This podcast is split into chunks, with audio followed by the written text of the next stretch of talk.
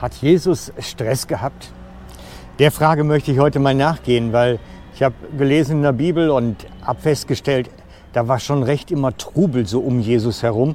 Es waren viele Leute mit vielen Bedürfnissen und alle sind zu ihm gekommen und wollten unbedingt mal hören und ihn fühlen und was mit persönlich mit ihm besprechen. Und ich habe mich gefragt, sag mal, hat Jesus eigentlich Stress gehabt? Hatte der seinen Lebensstil, wo ständig dieser Druck war, diese Erwartungshaltung der Menschen ihm gegenüber und er musste irgendwie versuchen, damit umzugehen. Hat Jesus Stress gehabt?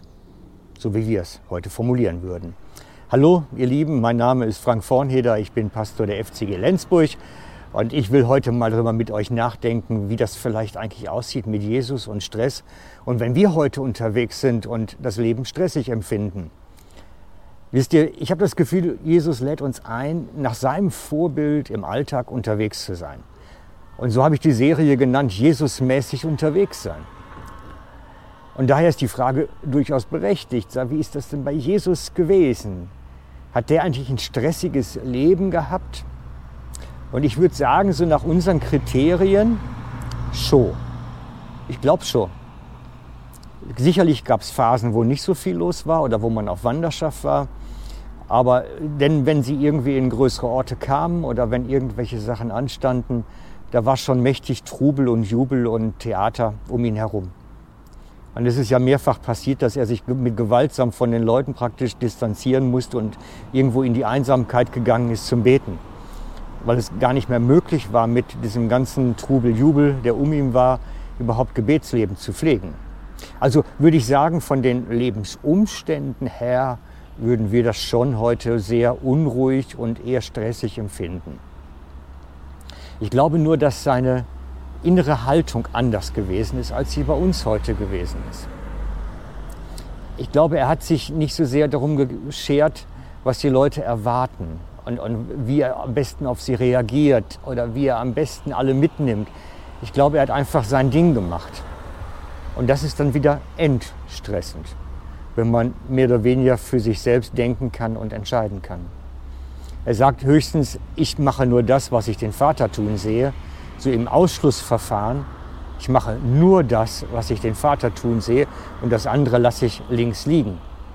Im Originaltext steht es im Johannes 5,19. Da antwortete Jesus und sprach zu ihnen, Wahrlich, wahrlich, ich sage euch, der Sohn kann nichts von sich aus tun, sondern nur, was er den Vater tun sieht, kann auch der Sohn gleichermaßen tun. Und das ist so der Ansatz. Jesus macht das, was er den Vater tun sieht. Er, er sieht, da ist was jetzt vorbereitet und jetzt mache ich.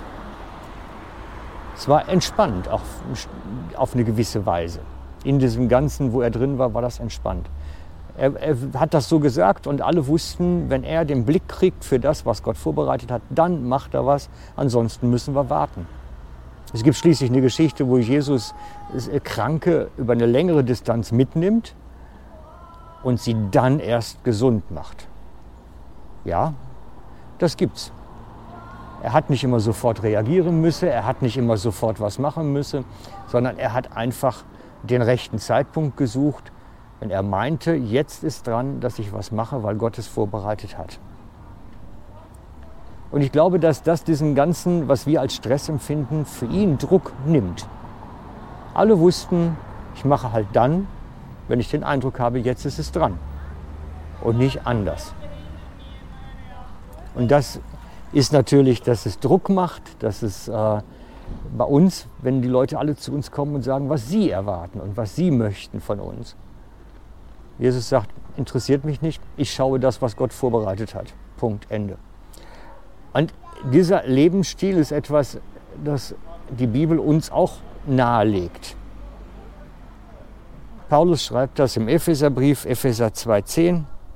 Denn wir sind sein Werk, geschaffen in Jesu Christus, also Gottes Werk durch die Neugeburt im Heiligen Geist sind wir neu geworden. Wir sind sein Werk zu guten Werken. Also wir sollen etwas tun, gute Sachen tun, die Gott zuvor vorbereitet hat. Das heißt, auch bei uns ist es so, Gott hat etwas vorbereitet und wir sollen die Dinge dann ausführen. Wie gesagt, schlagt es mal selber nach in der Bibel. Epheser 2.10 ist die Aufforderung an uns, Jesusmäßig unterwegs zu sein.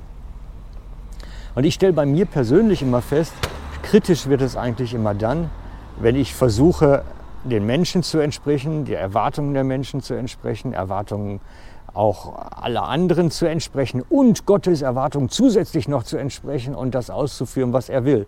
Und plötzlich habe ich einen riesen Stresspegel, weil ich einfach alles versuche, miteinander in den Topf zu schmeißen. Anstatt mal öfter nachzufragen, hey, ist es denn jetzt dran? Hat Gott das für jetzt so den, die Sache vorbereitet auch wirklich? Wir sollen die Sachen tun, die Gott vorbereitet hat. Das ist ein Schlüssel, Jesusmäßig unterwegs zu sein und Druck aus dem Kessel zu kriegen, Stress abzubauen und frei zu werden, auch von dieser Menschenfurcht nicht den Erwartungen zu entsprechen. Denn meistens ist es Menschenfurcht, die uns dazu führt, einfach versuchen, den menschlichen Erwartungen zu entsprechen.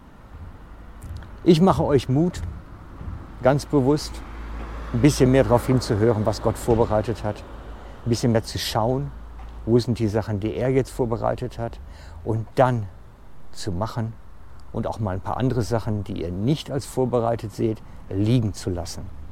Das entstresst euer Leben. Und damit segne ich euch und wünsche euch wirklich einen ganz tollen Tag heute. Der Frieden des Herrn ist mit euch. Amen.